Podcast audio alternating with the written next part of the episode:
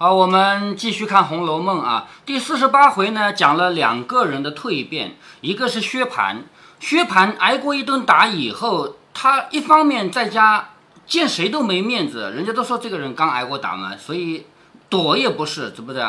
那一想，我还不如出去学点事儿呢。我们的家人他都懂得做生意啊，知道明年的香料会涨价，于是我就跟他出去做一回生意吧。那这样呢，他就出去了。那接下来呢？他走了以后，家里留下的人啊，他的小妾叫香菱，原来是英莲，这个人也要蜕变，也要发生变化。那英莲这个人的身份呢，原来他就是一个不能算是多贵的贵族，但是肯定是不错的人家的，因为小时候被人贩子给拐了、偷了嘛，后来卖到别人家，就成了这样的一个呃丫鬟、小妾的身份。薛姨妈上京带来的家人不过四五房，这个一房一房指的是什么呢？不是一个人两个人，一房就是一家人家叫一房。不过四五房就是当时他们来进京啊，就是第四回薛家就进京了嘛，还记得吗？第四回他们来呢，就带了四五房人，还有两三个老妈妈和小丫头。今跟薛蟠一去，外面只剩了一两个男子，什么意思啊？在我们家住的这么多人里面，女的可以做丫鬟，可以做妈妈，可以服侍人，但是外面得有男人。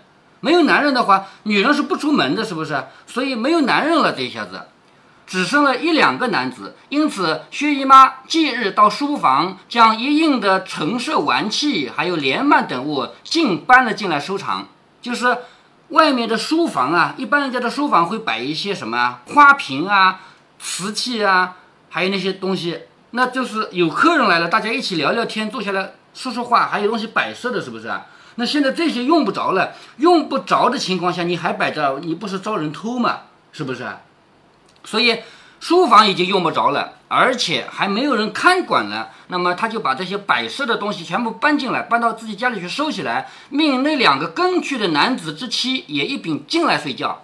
就是有两个男的跟着薛蟠走了，那老婆怎么办呢？是不是？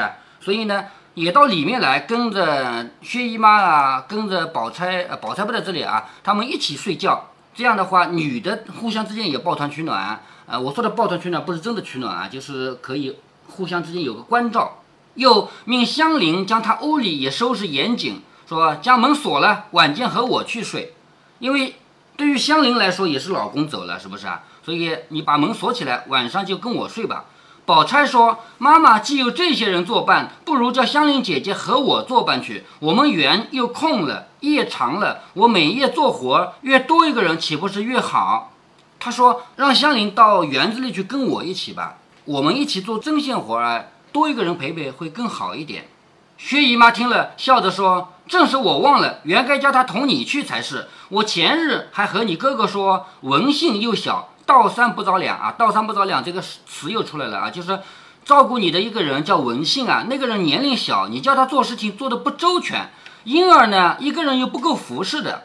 其实，在薛宝钗身边就只有婴儿一个得力的，还有别的丫鬟，咱们也不知道是谁啊。这里知道了有一个叫文信的，年纪小嘛，做的不够周到嘛，所以还要买一个丫头给你使使。本来呢还要买一个丫头的，现在不是正好香菱空下来了吗？香菱因为薛蟠走了，所以空下来了，所以干脆让他去陪你吧。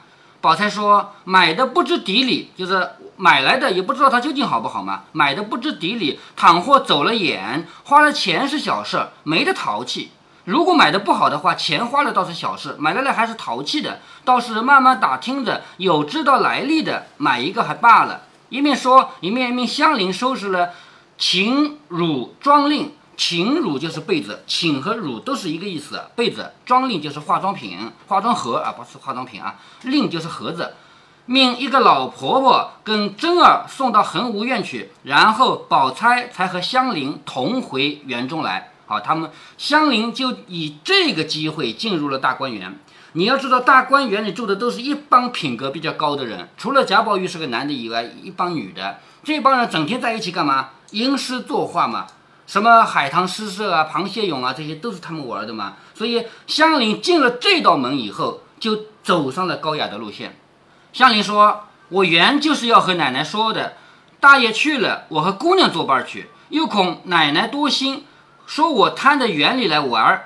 谁知道你竟然说了，就是香菱，她说本来我就要到园子里来，但是我不敢提，提了人家会说我是贪玩来的，是不是？你替我说了，那不是正好吗？宝钗笑着说：“我知道你心里羡慕这个园子，不是一天两天了，只是没个空儿，就每日来一趟，慌慌张张的也没去。”就是薛宝钗说：“我早就知道你羡慕这个园子了，你。”不能够常住里面，你偶尔来一趟看看呢，也是时间很短，没去，所以趁着机会月薪住上一年，我也多个做伴儿的，你也随了心。你看薛宝钗做事情就是这样的，她是非常周到的。她说有了这个机会蛮好的，你来住长一点，你也随了心，我还多了个做伴的嘛。香菱笑着说：“好姑娘，你趁着这个功夫教我作诗吧，对吧？你们都会作诗，教教我吧。”宝钗笑着说。说的你得陇望蜀呢？什么叫得陇望蜀？知道吗？什么？陇和蜀是两个地名，就是在三国期间有一个这么个故事，就是打仗啊，因为大家都在抢地盘嘛，我打到一块地方，这地方就是我的嘛，是不是？他得到了甘肃一带，他就想要得到四川了，叫得陇望蜀。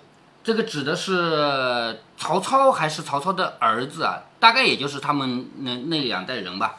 说得陇望蜀，我说的你得陇望蜀呢，什么意思啊？你进大观园已经不错了，你还要学写诗，你不是得陇望蜀吗？我劝你今儿头一日进来，先出园东角门，从老太太起，各处各人你都瞧瞧，问候一声，也不必特意告诉他们说你搬进园来。若是提起因由，你只说我带了你进来做伴儿的就完了。回来进了园，再到各姑娘房里走走。好，薛宝钗什么意思呢？你呀，进了大观园以后，你先别想着这么多，你先去把贾家的这么多长辈啊、老一辈的人啊，你跟他们打个招呼。为什么？你作为一个陌生人进来了，你总得让人知道你来了吧？是不是啊？所以跟他们打个招呼。那，你也不要刻意的去说“大家好，我搬进来了”，不要刻意的说这个话，你就说你是进来陪我的。然后你给那些长辈们打完招呼以后，你再到各个姑娘那里去走走，也就是打个招呼，大家脸熟一下。香菱应着，才要走，只见平儿忙忙的走来。好，忙忙的就是急急忙忙的。平儿这个人急急忙忙的来找薛宝钗。香菱问了平儿好，平儿只得陪笑相问。你看啊，这个描写有点怪怪的。为什么怪怪的呢？平儿这个人，前面我们这么多次看到他了啊，他从来都是很周到的一个人，他怎么可能第一急急忙忙的走过来？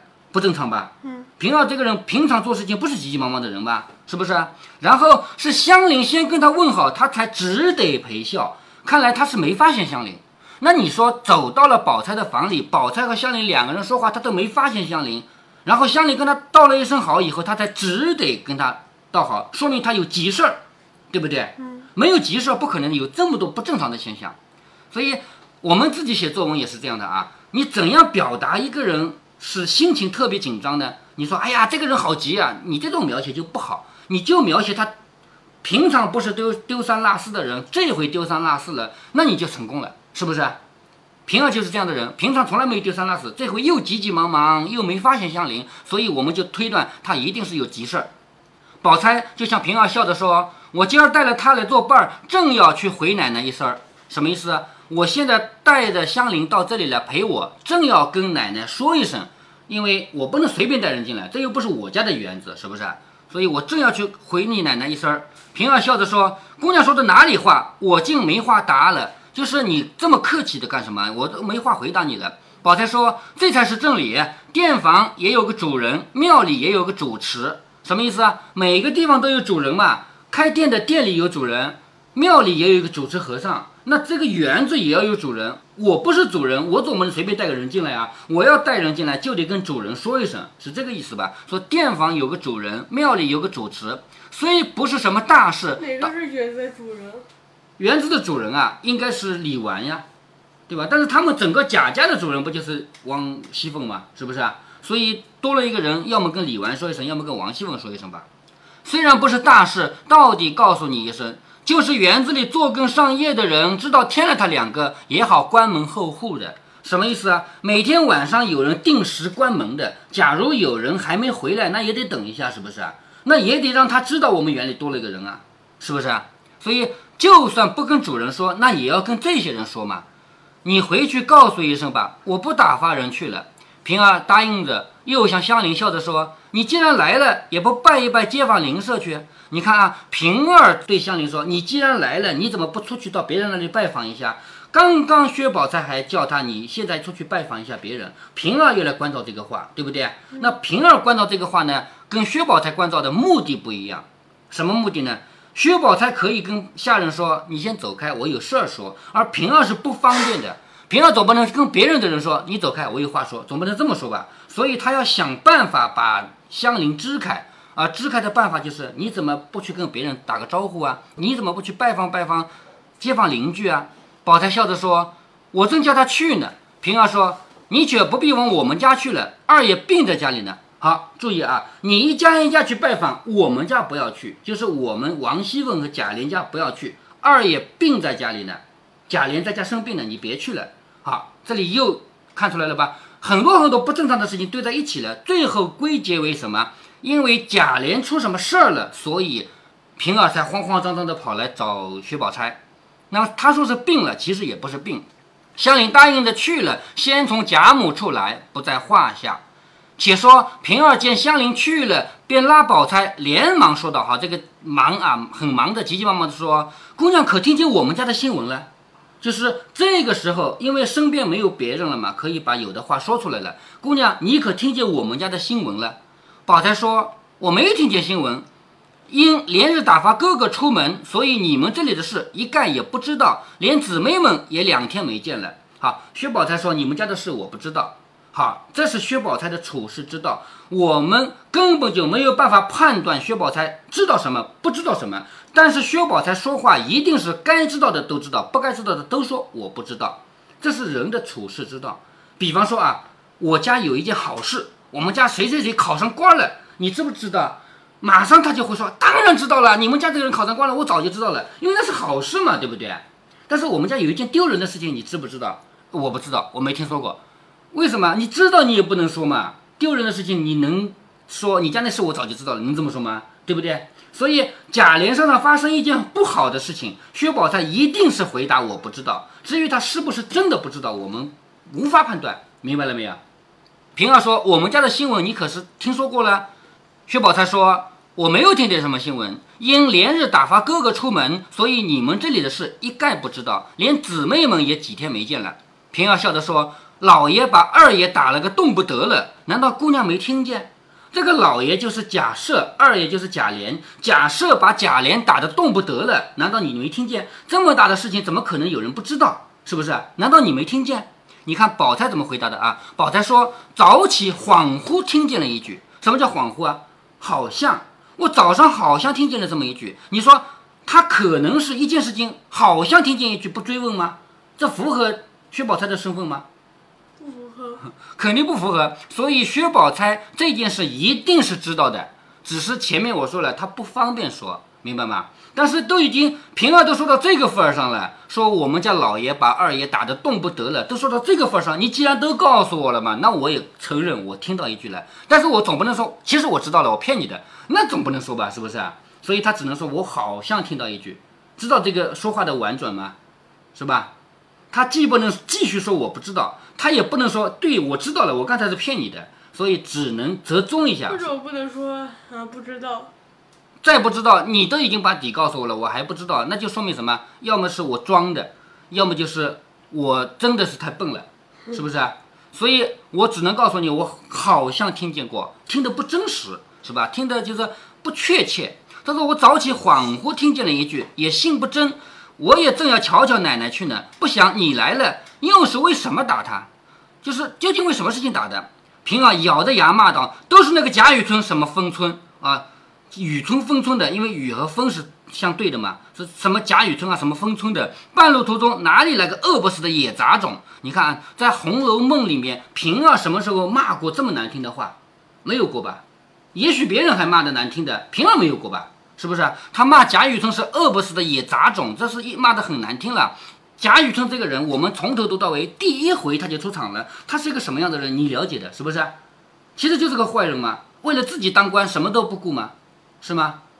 他多少个恩人帮着他能走上当官的这条路，他后来对人对人家是怎么样的呀？明白了吧？所以贾雨村这个人绝对是个坏人。但是平儿也没骂过他。这回说都是他这个贾雨村啊，贾丰村的半路途中出来一个饿不死的野杂种，认了不到十年，生出多少事来？什么叫认了不到十年呢？贾雨村原来跟咱们贾家是没有一丁点儿关系的，因为是林如海写了一封推荐信，叫他来找贾政帮他做官，所以就认识了贾政。认了咱们才这么几年，生出多少事来？今年春天，老爷不知道哪里看见了几把旧扇子。好，老爷就是假设啊。假设不知道哪里听说有几把好的扇子，古董扇子。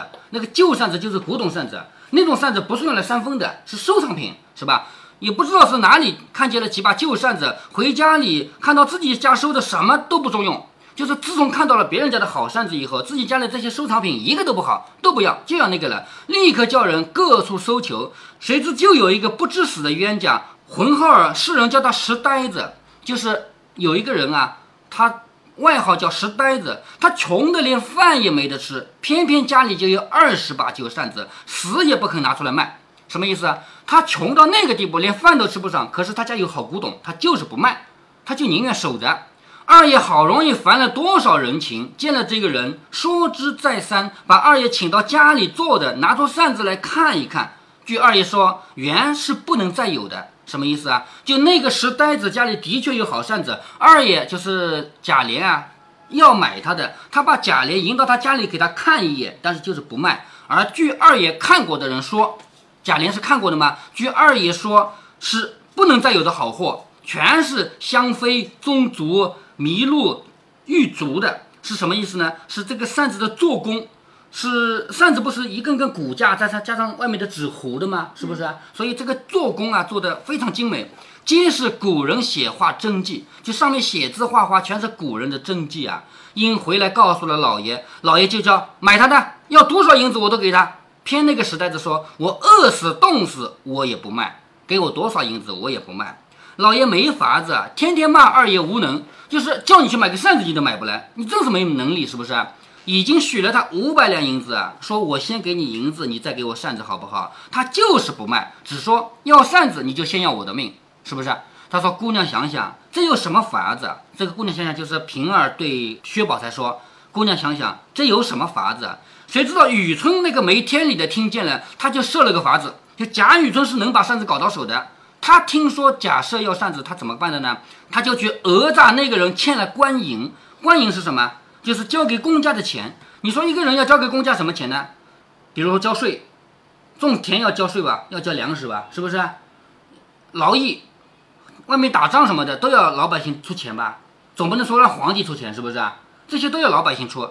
他就讹这个人，就是冤枉他，说他欠了官银，把他抓到衙门里去，说你欠这么多官银了，怎么办？变卖你的家产吗？所以把他的家抄了，把这么多扇子全部没收了来。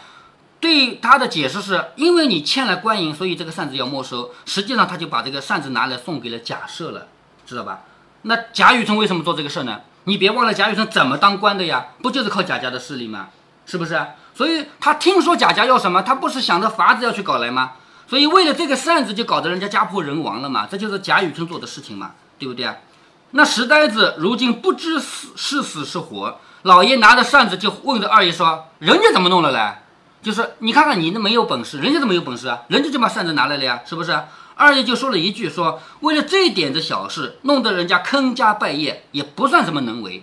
就是贾琏还是有点良心的。他说就为这么点扇子，搞得人家家破人亡，也不算什么本事吧，是吧？那这个话一说，老爷就生气了。”老爷听了就生气，说二爷拿话来堵他，因此这件事是大的，还有几件小事我也记不清了，所以凑在一起打起来了。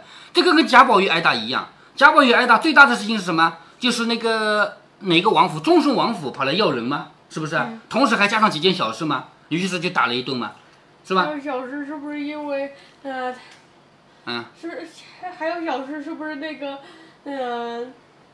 贾环说的，哎，对呀，贾环说的那个金钏的事嘛，对不对？是这个贾琏也是的，因为这件事大事嘛，还有几个小事全部算在一起了。他说这些小事是什么，我也记不清了，都凑在一处就打起来，也没有用板子啊棍子，就站着不知道拿什么混打一顿，就是他都没有把他摁倒，拿一个东西就打。咱们现在不管是父母打你还是老师打你，你都逃，那个时候是不可以逃的。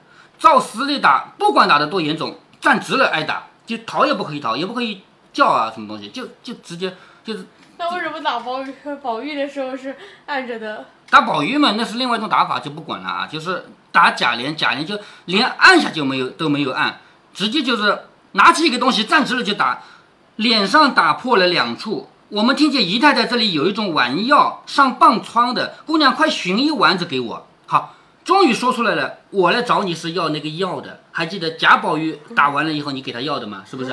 我听说你这儿有药的。宝钗听了，忙命婴儿去要了一碗雨平儿。宝钗说：“既然这样，替我问候吧，我就不去了。好，既然你们家发生这个事，那我也不去给你家问候了，因为这个是丢人的事情嘛，我不上你的门了。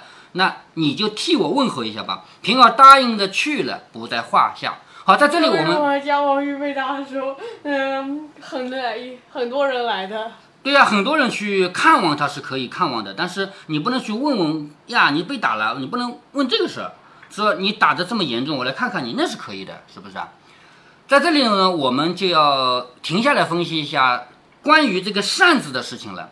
前面我就从第一回贾雨村出场开始，我们就慢慢慢慢的了解这个人。到了第四回，我就告诉你，贾雨村就是个坏蛋。但是呢，《红楼梦》没有直接描写谁是好人，谁是坏人，只是就事论事，就写每个人身上发生的事情。贾雨村这个人再坏，他也要有坏的原因，也要有坏的机会。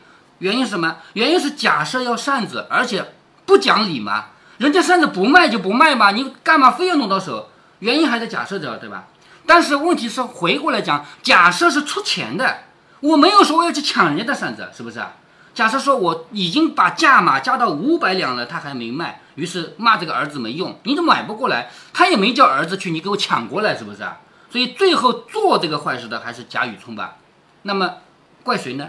就怪这个世界的权力来源，因为贾雨村当官不是靠民选的嘛？如果贾雨村当官是大家一人一票把他选出来的，他可能去对不起老百姓吗？就不可能了，是不是？因为当官只要上面人答应让你当，你就能当，老百姓选不选你无所谓，是原因这个。所以谁让我当官，我对谁负责。如果是皇帝指认我当的一个王爷，那我就只要对皇帝好。那么多老百姓我都可以欺负，是不是？所以一切的根由就在于当时的权力结构不来自民间，老百姓就是挨宰的，就这样子的，是吧？那么回到我们要讨论的话题上来，贾雨村和贾赦两个人分别是什么样的人呢？贾赦是贪，前面贪这个丫鬟，贪鸳鸯没贪到，是不是？好，这回贪东西，贪几把扇子，贾赦是这个毛病。那这个毛病一旦被利用起来，那就后患无穷。其实，假设从头到尾他是没有叫人去抢，没有叫人去偷，没有叫人去讹诈别人，但最后却偏偏有人要这么做。